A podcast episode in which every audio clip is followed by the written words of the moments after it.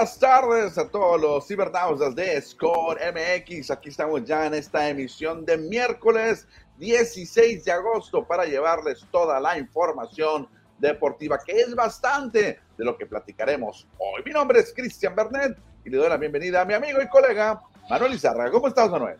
Hola, ¿qué tal, Cristiano? Buenas tardes y buenas tardes al auditorio. Aquí estamos listos ya para cerrar semana, cerrar semana hoy miércoles, porque vamos a cerrar con todo, Cristian, con el Mundial Femenil, con grandes ligas, con NFL, con muchas cosas que se vienen esta semanita. Sí, lo adelantamos ahorita al inicio del programa. Esta semana será corta para FM Score, para Score MX en general. Vamos a tomar una pausa del fin de semana, pero el lunes vamos a estar de regreso aquí con ustedes, ahí para llevarles toda la información que se genere durante sábado y domingo. Estaremos ausentes, pero no nos vamos. Aquí vamos a estar. Aquí estaremos con ustedes en el Facebook, en el YouTube, en el Spotify. Exactamente, Cristian. Así que abrimos fuego de una vez, pero primero hay que darle compartidita, hay que darle un like.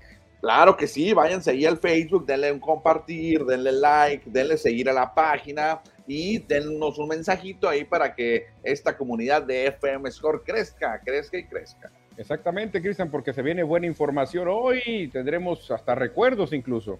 Exactamente, vámonos con lo que dice el umpire porque está listo, quiere platicar la historia. El umpire dice, play ball.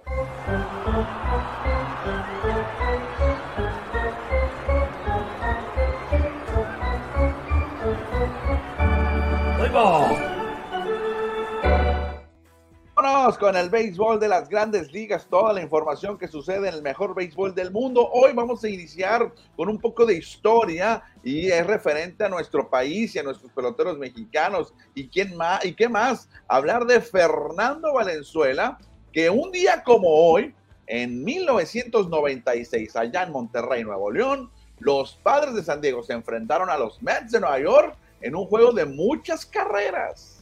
Sí, fíjate, una joya de picheo, 15 a 10, 25 carreras se anotaron. Fernando lo hizo bien, eh, Fernando estuvo dominando algunas jugadas de doble matanza, muchos elevados, le, conectaron esa vez a Fernando. Y al final, pues una buena actuación del zurdo de Chihuahua, Cristian, en aquel lejano ya 1996. Fue la primera serie de manera oficial que se jugaba en nuestro país, allá en el estadio de Monterrey, en la Casa de los Sultanes. Lo hacían los padres y los Mets de Nueva York. 1996 para acá, ¿cuántos años son? Ya vamos para 30 años, ¿no? 27 años. Sí, estaba muy regordetito ahí Fernando, ¿eh? creo que era su época de, más cachete, que le recordamos al gran Fernando, bastante cachetón lo veíamos, pero por eso tuvo una buena actuación, Cristian, solo seis imparables le conectaron en seis entradas de labor. De hecho, fue una salida de calidad, al final anotaron muchas carreras los Mets de Nueva York, pero no fueron para Fernando Valenzuela, que solamente permitió tres, fue salida de calidad, tres ponches, regaló cuatro pasaportes, pero ahí se mantuvo Fernando Valenzuela en lo que fue el primero de tres juegos que se vivieron allá en Nuevo León, un día como hoy, hace 27 años. Fíjate qué chulada, Cristian, qué chulada para toda la gente que estuvo presente por allá. Ver al gran Fernando en plenitud cuando tomó ese aire importante con los padres de San Diego que se convirtió en un gran lanzador de nuevo con los padres, porque después bajó su nivel, ¿te acuerdas cuando llegó a los Phillies, Angels, ahí ayudando tumbos, pero con los padres agarró un nivel muy bueno. Sí, de hecho el 97 se retira, esa fue su penúltima temporada, el 96 juega con padres, el 97 creo que ya juega con San Luis y se retira de las grandes ligas. Sí, sí, exactamente. Y se hizo, se retiró bien Fernando, ¿eh? se retiró bien. Luego aquí en la mexicana siguió dando mucha batalla Fernando, ¿eh? lanzando algunos juegos importantes. Este hombre, la verdad que se le nota, Cristian, que respiraba béisbol, Fernando. No podía estar sin, lanzar, ¿eh?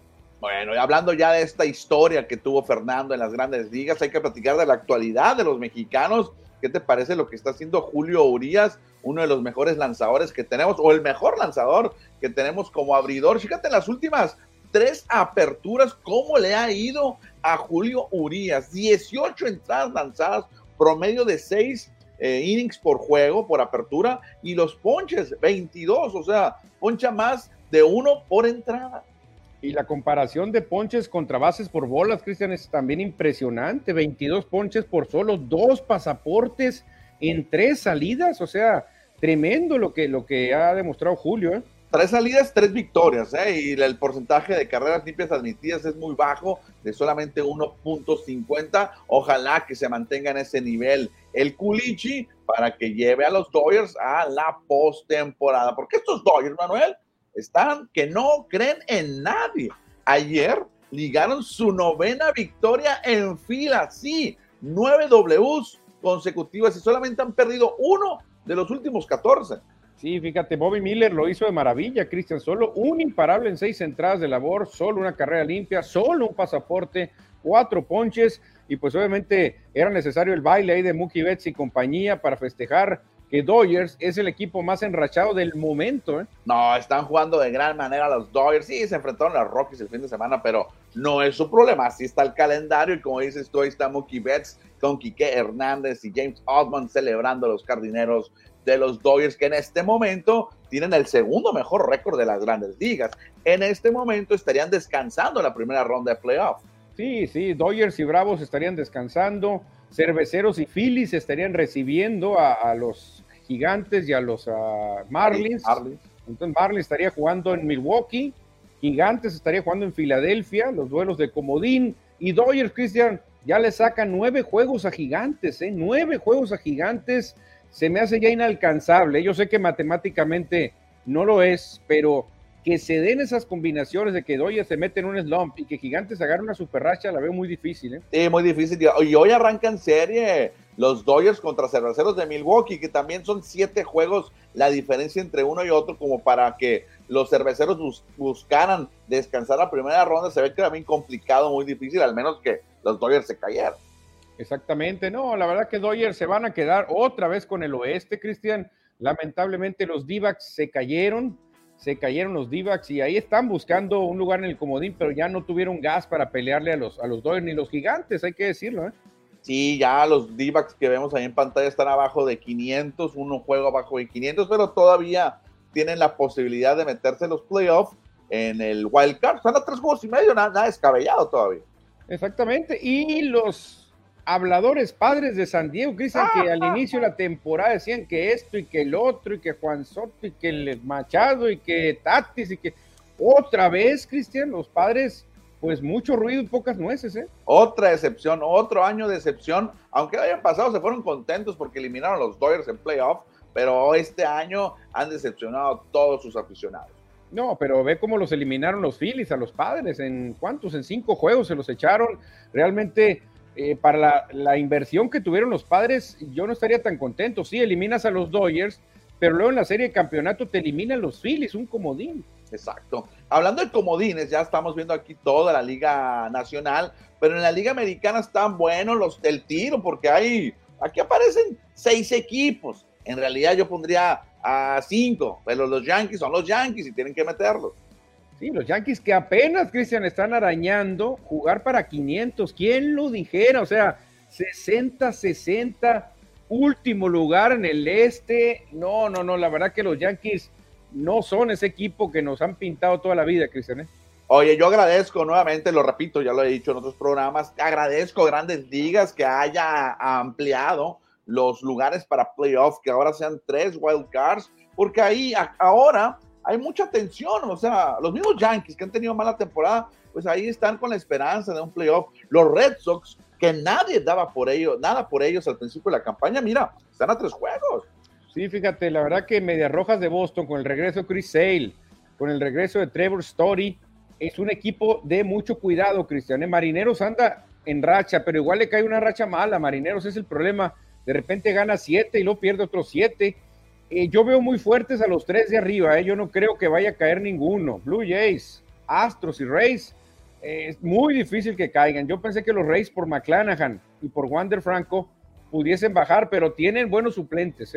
Bueno, ahí está cómo se va el wild card y ahora pasamos a la siguiente lámina para ver lo que son los cinco equipos favoritos, no de Manuel, no de Christian, sino de Mark de Rosa, un exjugador de grandes ligas, manager de, Estados Unidos en el Clásico Mundial de Béisbol, pero digo, no está nada alejado de la, de la realidad. Estos son los, los verdaderos candidatos. A mí me sorprende ver a tus Phillies ahí. Phillies de Filadelfia que están como comodines, es el único comodín aquí que está metido ahí, ¿eh? Ah, bueno, Astros de Houston, Astros de Houston y Phillies como comodines se meten, pero ¿por qué? Por la experiencia de la temporada pasada, Cristian. Estos dos jugaron la Serie Mundial y traen la experiencia, traen el toque.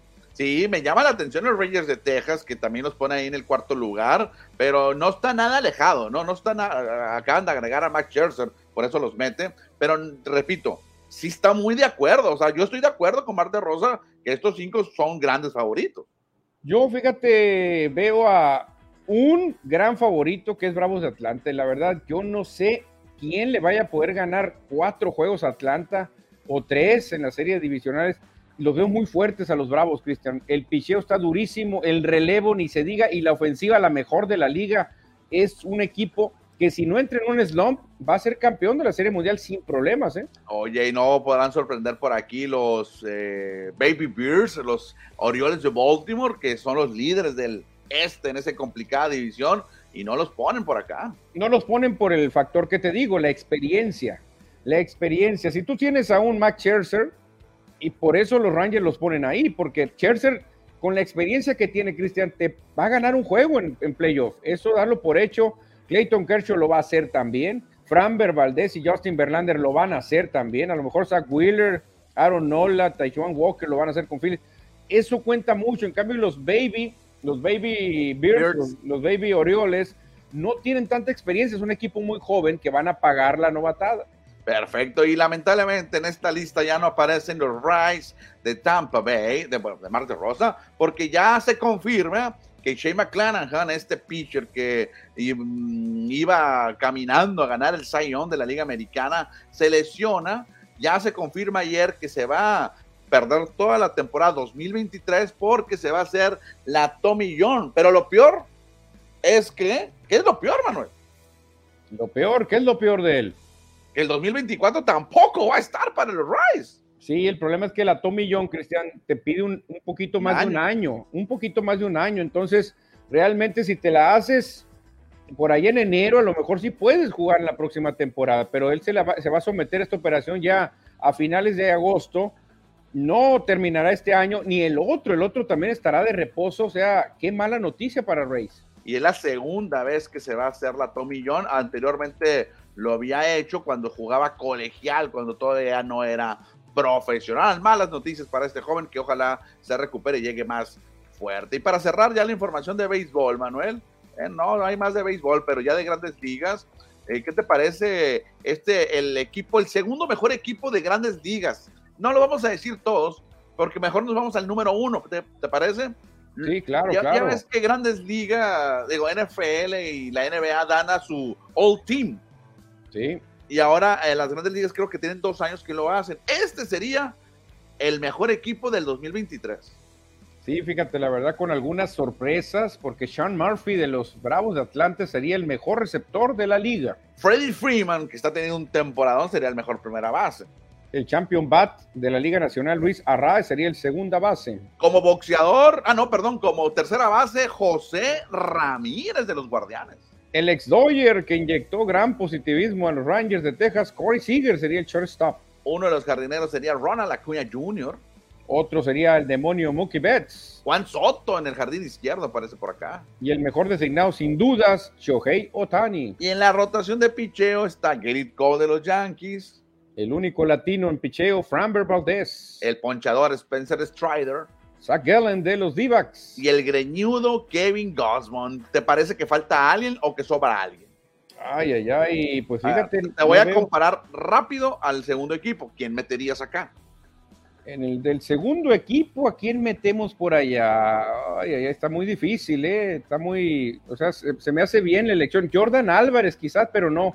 Está en la posición de designado. Está lesionado y no podría Jordan Álvarez. Will Smith, tal vez catcher de los Dodgers podría pelear, o Matt Olson. ¿Quién está en la primera base? Freeman. Ay, es que los dos, los dos tienen un temporadón, Cristian, ¿eh? O sea, realmente aquí sí, yo creo que aquí está tan parejo que pones al que sea y no hay bronca, ¿eh? Adolis García, creo que me, Adolis García creo que merece estar en el primer en el primer equipo, ya sea que por Muki o por Juan Soto, ¿eh? No, Muki tiene mucho, Cristian, es muy versátil. Pero, ¿quién es el, líder de producciones de la liga? Eso sí.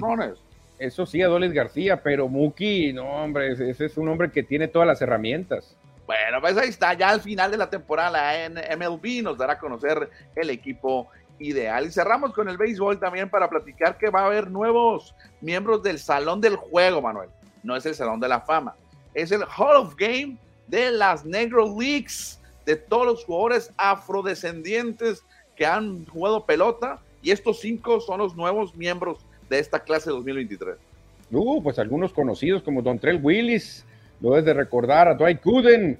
También yo recuerdo ligeramente a Baida Blue cuando estaba con los Atléticos de Oakland. Al Downing no lo recuerdo mucho, ni a Mike Norris tampoco. Pues yo tampoco, Manuel. Yo nomás a Gooden y Willis, a Baida Blue por el nombre, pero que acaba de fallecer hace poquito, pero no me tocó verlos jugar tampoco. Pero esos son los que estarán en el Salón de la Fama o de Hall of Game de la Negro Leagues, que también tienen mucho mérito, ¿no? No, claro, claro, Cristian. La verdad que cuando más jugadores negros o de color se interesen en el béisbol, van a dominar a placer. Acuérdate de mí, ¿eh? porque a muchos no les llama la atención. No, es más, hasta le dan bullying a los jugadores de color que se van por el béisbol. Te dice, tú tienes que jugar americano o baloncesto, eso tienes que hacer. Exactamente. Ojalá que en un momento, en el futuro, se haga algo similar para los latinos, ¿no? Para que Fernando, para que Omar uh. Vizquel, Denis Martínez, pues tengan su honor de tener el salón del juego que le pongan, o el Salón de la Fama en español. Sí, claro, se lo merecen. Lo que hizo Fernando abrió las puertas, Denis Martínez ni se diga, ¿no? No, sería maravilloso, ¿eh?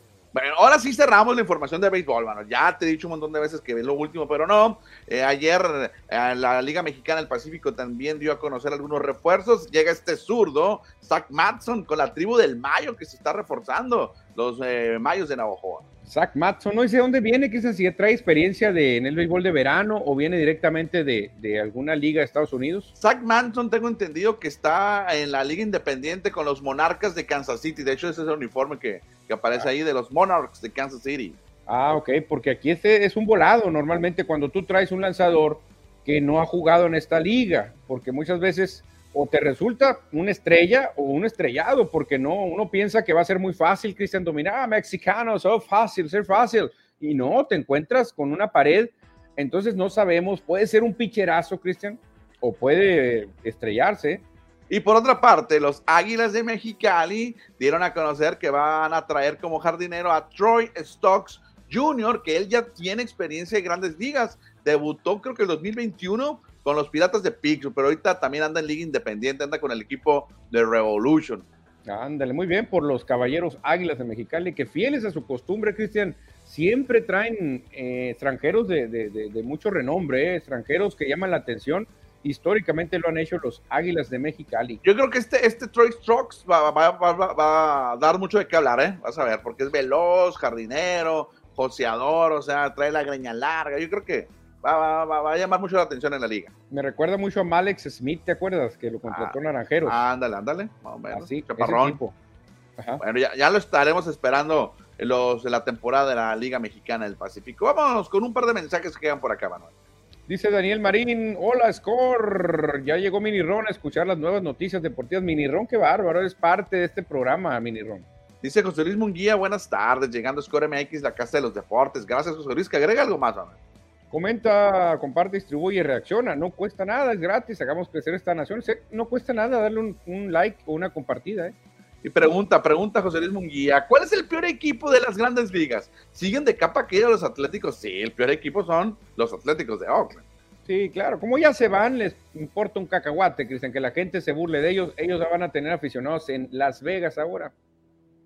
Dice Edward, a ver, dice, buenas tardes, listo para la mejor información deportiva. Gracias a Edward, mi querido carnal Raider. También se reporta por acá Miguel Ángel Cruz. Saludos, buenas tardes, nos dice. Gracias, Miguel Ángel, por reportarte.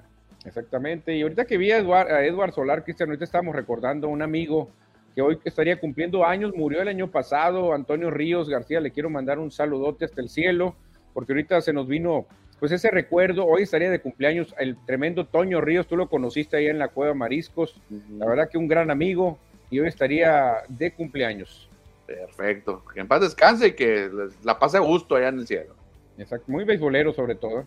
Iván Quintero dice, ¿y los naranjeros cambiarán a algún joven por un veterano que ya es banca?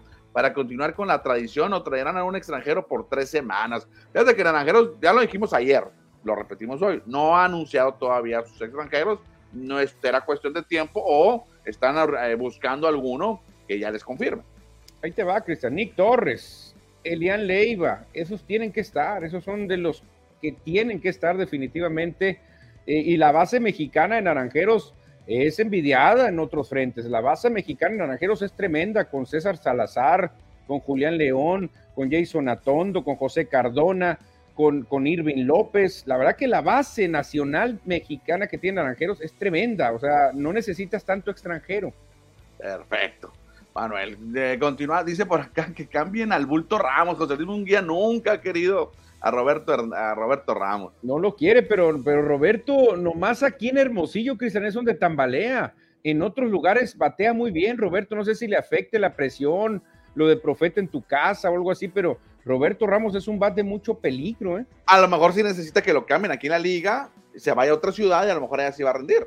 Es muy probable y sobre todo, Cristian, a pesar de que es tan alto, tan corpulento, es muy buen primera base. Fidea muy bien. Roberto Ramos. Aparte, si tú metes un tiro alto, él mide más de 1.90, lo va a bajar sin ningún problema. Pues habrá que esperar, a lo mejor está cocinando algo la directiva de los naranjeros. Cambiamos de tema, dejamos los mensajes, ustedes los seguimos leyendo, porque ya se lanzó la convocatoria para la clase, para conocer la clase 2023 de los eh, del Salón de la Fama del deportista sonorense. Hace unos días ya se lanzaron la convocatoria para el municipio, ahora es para todo el estado de Sonora. Exactamente, ahí estuvimos eh, hace un año por ahí en la Casa de la Cultura, Cristian. Ándale. Ahí, pues donde estuvieron estas personalidades del deporte y pues vamos a esperar este próximo año a ver quiénes son los nuevos entronizados. A partir de ayer, martes 15 de agosto, se abre la convocatoria y estarán abiertas 60 días. Así es que todos los expedientes de los aspirantes de las categorías atleta, entrenador, directivo, promotor, impulsor, benefactor o cronista se deberán recibir desde ayer hasta el viernes 13 de octubre. Así que hay mucho tiempo para buscar a todos estos candidatos que entrarán al Salón de la Fama. ¿Y sabes algo? Ya recibí la invitación para poder votar por primera vez en mi vida. Ándale, muy bien, Cristiano, muy bien. Voto por voto, casilla por casilla, hay que votar todos. Ya me tocaba, Manuel, ya me tocaba. Sí, después de mucho hablar, ya por fin se, se armó, ¿eh? Sí, ahí ya voy a poder eh, votar. Ahí un saludo para el Chino Madero, Eugenio Madero, que es el director del Salón de la Fama, que ya nos metió a la polla. Pero bueno, hablando de otro, de más deporte aquí local, Manuel, eh, ayer fíjate que anduvieron los niños de la Liga Quino, de la categoría 11-12 años, que ganaron el subcampeonato allá en Aguascalientes, fueron a visitar a Erubiel Durazo. Ándale, está en la foto, Erubiel Durazo, perfecto. Genaro Urias también aparece por ahí. La verdad que muy bonita foto, Cristian, los niños felices. Me gusta el uniforme, un uniforme que, que, no había visto, pero se ve muy dinámico. Sí, los colores tradicionales de la Liga Kino, que es el guinda y amarillo, pero ahora le agregan estos rayos estilo Astros de Houston de los 80, ¿te acuerdas? Sí, sí, la verdad que me llamó la atención. El, el uniforme te llama así al verlo. Bueno, felicidades para estos jovencitos, estos muchachos de la 11-12 que ganaron el segundo lugar en el evento nacional. Dice por acá Iván Quintero, Manuel, que lo cambien por Elizalde. Nah, los tomateros no caen en eso. Ah, pero Elizalde ya está veterano, no conviene, ¿o sí? No, Elizalde está ya veterano. Yo creo que Elizalde, ¿qué le quedarán? ¿Dos años, tres años en un buen nivel? Ya, Elizalde, hace rato que es Elizalde. En Elizalde ando buscando la afición de los algodoneros, lo quería. ¿Ah, sí? Anduvieron sacando memes, anduvieron sacando fake news. Yo creo que es cuestión de que Roberto Ramos lo agarre el coach de bateo, le dé algunas eh, técnicas diferentes y tranquilidad sobre todo, Cristian, y va a funcionar. ¿eh? Yo creo que Roberto Ramos es un buen bat, ya lo ha demostrado. El mismo Karim García dijo, si hizo eso allá en Corea donde yo jugué, puede hacer un temporadón en cualquier liga, dijo Karim García. Entonces, nomás es cuestión de confianza para Ramos. Perfecto. Vámonos al siguiente tema, que es fútbol americano. Saquon Barkley still out. Wayne Coleman is the running back. There he outstanding. Second and five. Ya está la NFL, ya está la pretemporada y a partir de mañana arranca la semana número 2 de la preseason y ahí está la lista, la larga lista que tendremos de juegos entre jueves y lunes, ¿eh? Cinco días de fútbol americano, eso es bueno, eso sí está bien. Exactamente. Llama la atención el Super Bowl adelantado, Cristian, del sábado. Raiders contra Rams, la verdad que qué juegazo nos espera el sabadito, Raiders contra Rams. No, iba a, imagínate si se diera en realidad ese Super Bowl. y vamos a apostar algo, por lo menos. No, no, pero obviamente las probabilidades de que se dé son un en un millón, yo creo. ¿eh? muy, muy baja. También hay que destacar que muchos de los encuentros van a ser transmitidos por la cadena NFL Network, el canal de NFL que muchos sistemas de cable lo tienen y ahí los pueden ver los juegos. Perfecto, pues desde mañana ya empiezan con los Cleveland Browns y los Águilas de Filadelfia. Fíjate, un tema interesante, Manuel, que aquí vamos a tomar un poquito de tiempo. Me encontré en las redes sociales este tema, eh, que en Estados Unidos se está moviendo mucho. La Native American Guardians Association, o sea, la asociación de eh, guardiana de los nativos americanos o de la cultura nativa americana, están pidiendo que regrese el nombre de Redskins al equipo de Washington. No, no puede ser. No me salgan con eso, Cristian. Ya todo lo que pasó, imagínate. Y ahora que regresaran sería algo tremendo, ¿eh? Tremendo sería que regresaran los Piles Rojas y sobre todo que regresara el indio el indio de los indios de Cleveland. Fíjate que esta es un screenshot de su página de internet, ahí anduve investigando, dice The Native American Guardians, dice protegemos, defendemos y rescatamos los nombres nativoamericanos y los, y los símbolos icónicos. Síguenos y hay dos peticiones, tanto de indios y de Redskins, para que regresen los nombres. ¿eh? Por ejemplo, aquí están unos eh, tweets de, de oficiales de ellos, ya llegaron a más de 100 mil eh, votos a favor, peticiones a favor para los Redskins. Órale, y los indios también van para allá, entonces, ¿no? Los indios cambian el Cleveland Guardians, que regrese el Cleveland Indians.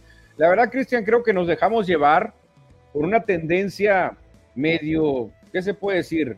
Ridícula.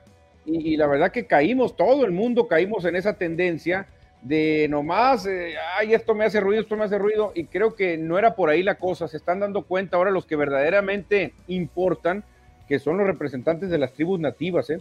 Esta es una carta, es un, es un extracto de la carta que le enviaron a los Redskins, dice, probablemente estamos pidiendo que regrese el nombre y la relación a toda la comunidad indioamericana o nativoamericana en cambiar, uno, cambiar el nombre Redskins como se le reconoce a todos los habitantes originales de América. Y dos, usar el equipo, usar el nombre histórico del equipo y toda la, la, legacidad, legacía, ¿cómo se dice? Legado, todo el legado, Manuel, que han dejado los nativoamericanos. O sea, están volteando la, la tortilla, ¿no? ¿Y pero por qué no salieron antes, Cristian? Exactamente. Pues ¿por qué se esperaron a que corrieran, creo, vendiera el dueño de los Redskins, se metieran en una crisis tremenda, depresión.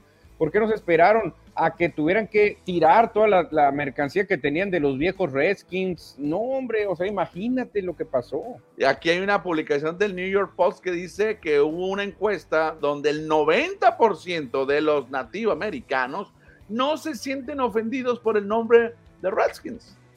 No, pues con eso es más que suficiente, Cristian. El 90% ya te dice que fue una ridiculez lo que hicimos, fue una ridiculez lo que se hizo realmente. Entonces, qué, tontería, qué tontería. A mí sí me gustaría que regresara el nombre para que, pues, seguir con la tradición, Cristian. Hay que nomás usar el nombre con respeto y que sea volteando la tortilla, que sirva para recordar a, esas tribus. Sí, dice para recordar y educar. Estaba viendo un video también ahí de un noticiero donde entrevistan a uno de los miembros de esta organización, Naga, que dice que para ellos decirles red, o sea, rojos, eh, eh, no es malo porque los nativoamericanos, las tribus eh, nativas, se pintaban la cara roja pero era una cuestión de, cuando iban a salir a pelear, iban a salir a guerra y también de purificación. Así es que ya no sabemos qué pensar, ¿no?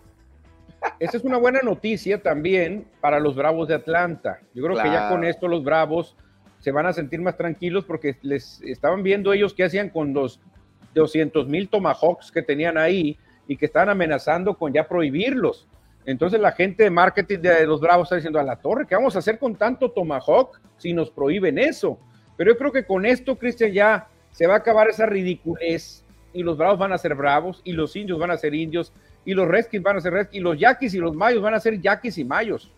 habrá que esperar que se haga oficial, por lo menos es una iniciativa, es un movimiento que no es tan grande todavía, es de 100 mil personas, no, no, llega ni al millón, pero por lo menos ellos están levantando la mano, ellos que son nativoamericanos, o sea, ellos son los que se sentirían ofendidos y no lo están. Sí, mira, son 100 mil, ¿no?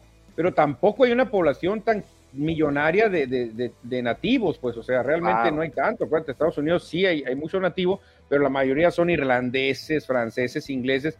Yo creo que es una buena cantidad ¿eh? para decir, señores, la regamos, hombre, nos fuimos en el viaje, tanta ridiculez de que, ay, ofenden los de esto, los de lo otro. No, no, no, por favor. Eh, al contrario, era un orgullo llevar ese nombre. Bueno, ahí está entonces la polémica que en los próximos días o semanas va a ir creciendo y obviamente van a surgir más noticias. Ahora nos vamos a las duelas de la NBA.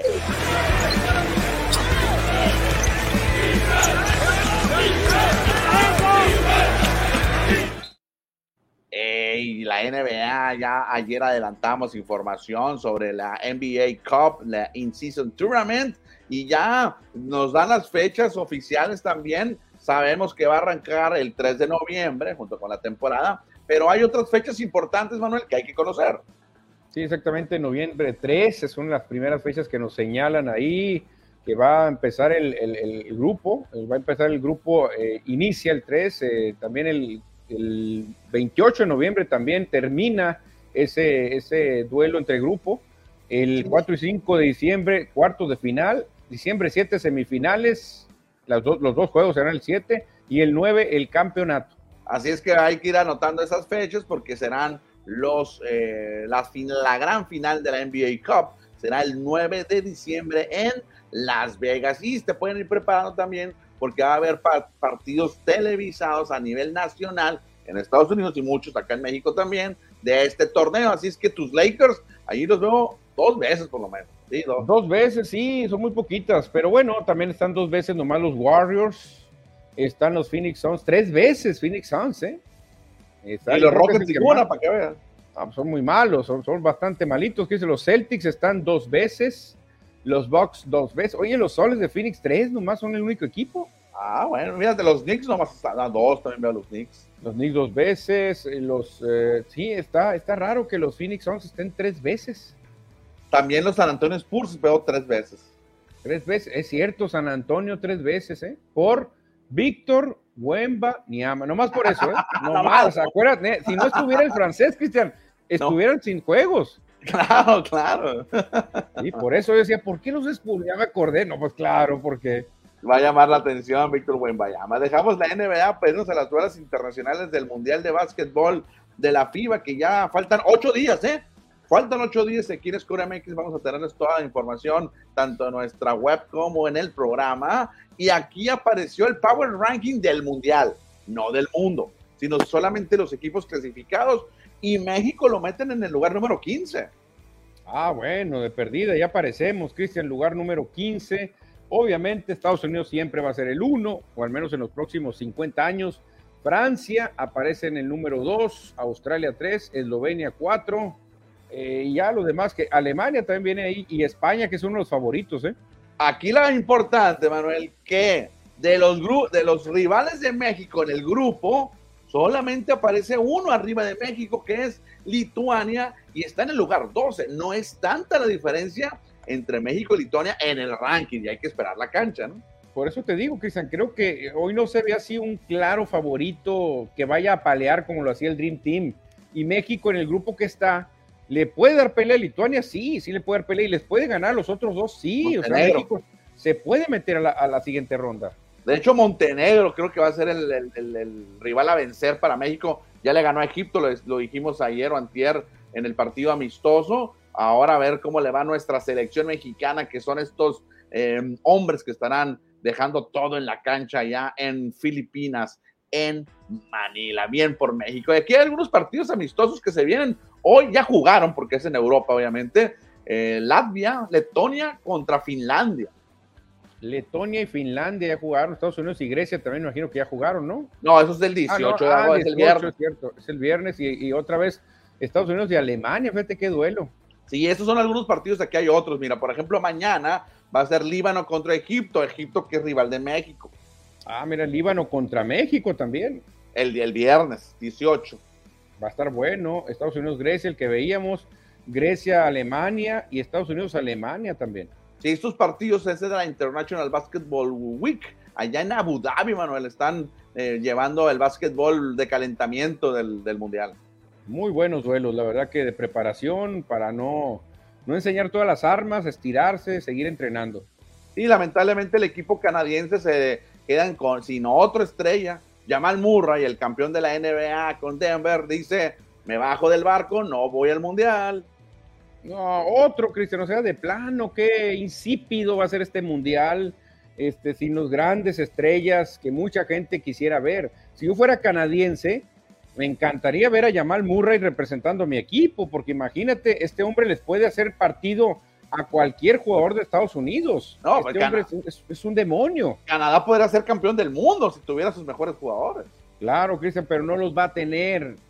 Milwaukee, o sea, el, Grecia, de, donde juega el, el, el Giannis Antetokounmpo, pudiese darle pelea a cualquier equipo, nada más con Giannis, Cristian, porque es tan dominante que no lo pueden parar, pero pues bueno, no va a estar tampoco. Pero bueno, Manuel, veo que estás desilusionado por el Mundial de la FIBA. Yo no estoy desilusionado, me la voy a pasar a gusto viendo los encuentros, no, aunque no estén los mejores, pero es lo mejor que hay del Mundial. Pero en la historia, Manuel, ha habido grandes jugadores. Por ejemplo, aquí la producción les presenta a los cinco jugadores con más bloqueos en la historia de los mundiales de la FIBA. Y hay tres NBAs y dos salones de la fama.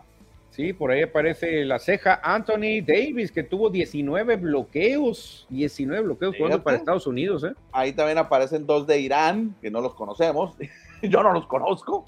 Y aparece en el tercer lugar Yao Ming, que tuvo 32 Salón de la Fama. 32 bloqueos, no lo puedo creer, tan chaparrito Yao Ming. Y Pau Gasol, 55 bloqueos. Fíjate, Pau Gasol no es tan alto como Yao Ming, pero tiene muy buen timing a la hora de brincar. El líder de todos los tiempos, Pau Gasol, en los mundiales con 55. Y lo que respecta a robos, aquí son los 10 de los mejores. También aparecen jugadores que estuvieron en la NBA. Sí, exactamente. Joe Ingles de Australia, 32 robos. Leandro Barbosa, fíjate, sexto lugar, tuvo 37 el brasileño. Dimitris Diamantidis también tiene 39 robos, Cristian. El Salón de la Fama, fama Emanuel Mano Ginóbili, 44 para Argentina. Y el español también muy famoso, Rudy Fernández, 52 robos. Para que, para que veas que sí van jugadores buenos al Mundial, pero no van en plenitud, ese es el problema. Yo quiero ver a Lionel Messi, Cristiano Ronaldo, Kylian Mbappé, Harry Kane. De esa calidad quiero ver basquetbolistas yo, Cristiano. O sea, que estén en lo más alto del mundo. Es un torneo mundial y quieres ver a los mejores del mundo. No van a estar los mejores. Yo te hago una selección de ausentes y le gana cualquier equipo de los que van a estar ahí. Ayer la, ayer la presentamos la, la, lista de ausentes, que es bastante. Dice Iván Quintero, si ya está en su etapa de bajada, entonces sí van por él, dice se refiere a Sebastián Elizalde. ah, Sebastián, el lobo de los indios estaba muy curado, sí, de los mejores, aparte quedó inmortalizado en esa película 1 y 2 de Major League. Sí, dice también Iván Quintero que son las modas y tendencias, los medios y organizaciones le siguen el rollo por mensos a grupos de minorías que ni siquiera van a esos eventos, sea, sea deporte, cine, televisión, pero lo hacen para sentirse especiales. Sí, exactamente, son modas, son modas, así pasa, así pasa San Francisco. Antonio Rodríguez, ¿qué opinan que ayer Robert saca a Miller después de retirar a 18 en fila y 71 lanzamientos en 6 entradas? Y cuando lo sacó, el juego está empatado a uno. No lo entiendo jamás. Es que Roberts cuida demasiado sus lanzadores, tiene otra filosofía comparado con otros managers. Por ejemplo, Michael Lorenzen tuvo más de 120 lanzamientos cuando hizo el juego sin hit. Robert lo hubiera sacado en el lanzamiento número 93 por allá. O antes. O antes, exactamente. Bueno, cerramos el programa para platicar un poquito de fútbol, balonpié, soccer, fútbol, como quieran.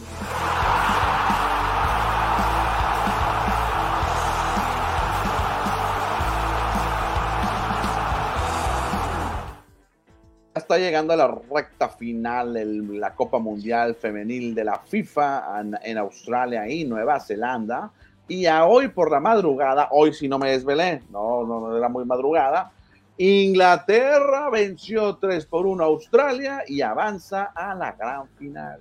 Exactamente, Cristian, ni modo, ni modo, las australianas tendrán que pelear por el tercer lugar, el juego que nadie quiere jugar y el que todo el mundo quiere jugar será España contra Inglaterra. Cristian, yo me quedo con las españolas. Fíjate que las australianas se llegaron a empatar el, el partido con un golazo uno a uno, pero ya después las inglesas fueron mucha pieza y anotaron un par de goles les invito a que chequen ahí las redes sociales y vean cómo celebra el estadio de Sydney, cómo celebra el gol del empate de Sam Kerr, de Samantha Kerr, esta delantera de Australia, y la gente que está viendo en bares, que está viendo en la calle el juego, todo el ruido que se hace cuando empatan uno, es una locura lo que se vivió en Australia al final, pues no les alcanzó. No, sí es que es mucha pieza, tiene más historia Inglaterra, y ya tenemos listo, Cristian, el duelo por el tercer lugar será Suecia contra Australia y la final España contra Inglaterra. ¿Cuál vas a ver, Cristian? Los dos son en la madrugada. No, ninguno voy a ver ahora sí, porque voy a andar ocupado. Voy a andar muy ocupado. A lo mejor voy a andar despierto, pero no, voy a poder ver la televisión a esa hora. Eh, creo que te salgas de la fiesta y te pongas a ver los juegos mejor. a lo mejor ponemos la tele ahí en, en la fiesta. El sábado en la madrugada es el primer juego, o sea, del viernes para amanecer sábado a la, a la una de la mañana, o sea, pasado mañana. Y la final va a ser el, el sábado. En la para madrugada ya el domingo, exactamente, no, muy difícil verla, Cristian, a las 3 de la mañana. Yo creo que es el horario más complicado, 3 de la mañana. Sí, de lo peor que nos puede tocar acá en América. Y así quedó entonces el bracket, donde España y, e, e Inglaterra jugarán la final, bien, ¿eh? Inglés y español. No veo México por ahí, Cristiano. No veo la bandera de México. Ah, ni clasificamos a México en el Mundial Femenino. de plano, de plano, México mal y de malas. Y también México anda de malas en la Alex Cup, la Liga MX, porque ayer se disputaron las dos semifinales en una. El Inter de Messi pues no tuvo problemas, ¿no? Una goliza, 4-0. Estaban dominando al final un golecito del Philadelphia Union y avanza fácilmente eh, el Inter de Miami. Oye, Cristian, y, fue en Filadelfia el juego, donde la gente apoya bastante. Es un equipo fuerte el de Philadelphia Union y, la verdad que me sorprende lo fácil que, ganó Miami, ¿eh? y el más tarde era el partido que estaba esperando la gente acá en México, o por lo menos en Monterrey, allá en Nuevo León, el duelo de los Rayados que perdieron. Sí, perdió el Monterrey contra el Nashville Soccer Club. No, no puede ser. Y fíjate, yo estaba viendo el juego al principio hay un disparo de un jugador de Nashville que lo incrusta en la horquilla, gol 1-0 Nashville empezando el juego. Lo checan en el bar y lo anulan, pero creo que estuvo mal anulado, Cristian, porque supuestamente cuando dispara, un delantero de Nashville como que le mete, quiere intentar rematar, pero el portero cuando ya, iba en el aire, el portero cuando ese jugador intenta eh, desviar el balón, ya no, no importaba lo que hubiera hecho, el balón ya iba volando y el arquero ya iba volando también, el, el delantero más hace así y con eso invalidaron, o sea, Nashville pudo haber ganado más fácil. Oye, lo que sí es un hecho es que es un fracaso para el Monterrey y un fracaso para todos los equipos mexicanos, para toda la Liga MX. Primero, no la van a ganar y tampoco llegaron a la final, no vas a tener la oportunidad de buscar el campeonato de este torneo inventado para sacar billete y quedan muy mal parados toda la federación, bueno, toda la Liga MX porque le fue muy, muy mal. ¿eh? No sé qué va a pasar el próximo año. Bueno, Cristian, siempre lo hemos dicho, lo que iba buscando la Liga MX era dinero. Creo que ahí quedan muy bien parados, van a tener buen dinero, a todos los equipos se les dio una buena lana. Lo que hay que replantear es que no queden duelos entre equipos chicos mexicanos, porque ya vimos que no fue nadie, a ver, creo que Mazatlán, San Luis, no sé quién era, que fue una, hombre, un show que no, no quiso verlo nadie, ni los baloneros querían ver el juego. Yo creo que hay que moverle un poquito a la logística y decir, señores, ¿sabes qué?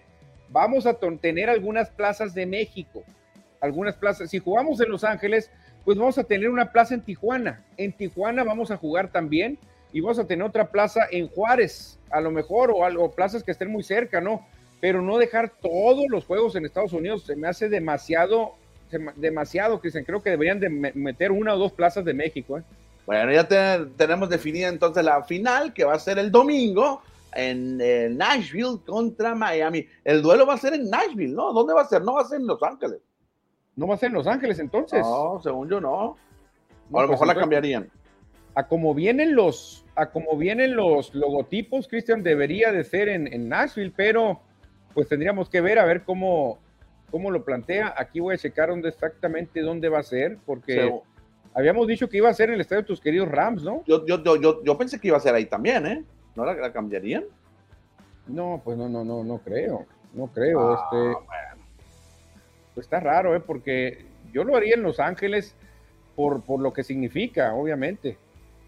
Pero bueno, entonces estos dos equipos van a jugar la gran final por este campeonato. A ver cómo le va al equipo de Messi, que sale como favorito, ¿no?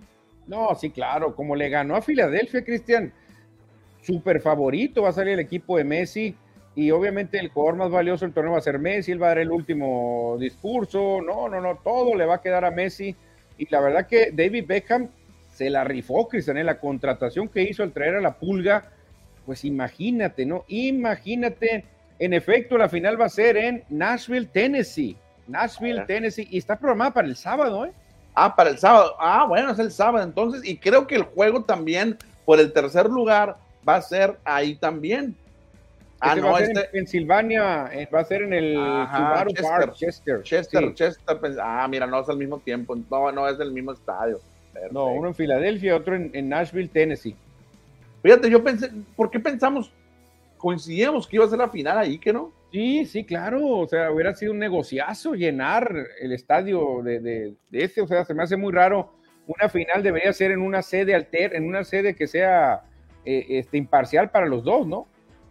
Bueno, pues ahí está la famosa Leagues Cup y el, el Monterrey va a tener que jugar el partido del tercer lugar contra el Philadelphia Union. Y ahora sí cerramos el programa, Manuel, para platicar de la Liga de Expansión que hoy arranca la jornada número 5, jornada número 5 con el Atlante contra el líder de la competencia, el Atlético La Paz. Ándale, agárrense, el Atlante anda muy bien, Cristian, cuidado, se me hace que aquí se acabe el, aquí se acaba el invicto. Ya voy a poner jueves, empieza a las 4, entonces lo voy a poner juego, porque yo sí veo Liga de Expansión, no veo Liga MX. Y los cimarrones van a jugar el viernes allá en Tlaxcala. Ándale, Cimarrones creo que va a levantar con este equipo, creo que el empate con el Atlante, pues obviamente fue por, también por el rival, la calidad del Atlante anda durísimo, Cristian, creo que Cimarrones puede salir con una victoria por la mínima contra Tlaxcala. Bueno, pues ahí está la jornada número 5 de la Liga de Expansión y cerramos con otra nota de la Liga de Expansión destacando lo que hizo el portero sonorense de los Dorados de Sinaloa, Jonathan Ball, que ayer eh, se llevó la victoria Dorados 4 por 0 y tuvo su portería en cero, así como la estadística que le mandan a los porteros. Ahí estuvo Jonathan Ball con 31 atajadas, que fue el líder de la Liga MX, de la Liga Expansión, perdón. Y debe ser de los porteros más jóvenes que hay en la liga. ¿eh? de hecho. 18 años apenas de Jonathan Ball. La verdad que qué futuro tiene este arquero. ¿eh? Ojalá que le vaya muy bien en su carrera Jonathan Ball, sonorense, portero surgido de las ligas de Hermosillo. Vamos a leer mensajes, Manuel, ya para despedirnos, ¿te parece? Ya. Tal como se los dije la semana pasada y ganaremos. El lunes, dice por acá. El lunes regresamos, claro. Y el lunes regresamos y el viernes va a ganar Cimarrones. José Luis Muguía, juego legal, Cristian, ya cantó la gorda, así que vámonos porque ya hace hambre, dice José Luis. Vámonos entonces, como les comentamos, mañana jueves y viernes no tendremos programas, ahí tenemos unos compromisos personales, pero el lunes vamos a regresar con toda la información para ustedes. Así que nos despedimos, Manuel. Síganos ahí por YouTube. Ahorita este programa se sube a YouTube, también se sube al Spotify y ahí nos pueden seguir. ¡Vámonos! Sale, buenas tardes, señores. Nos vemos el lunes. Adiós.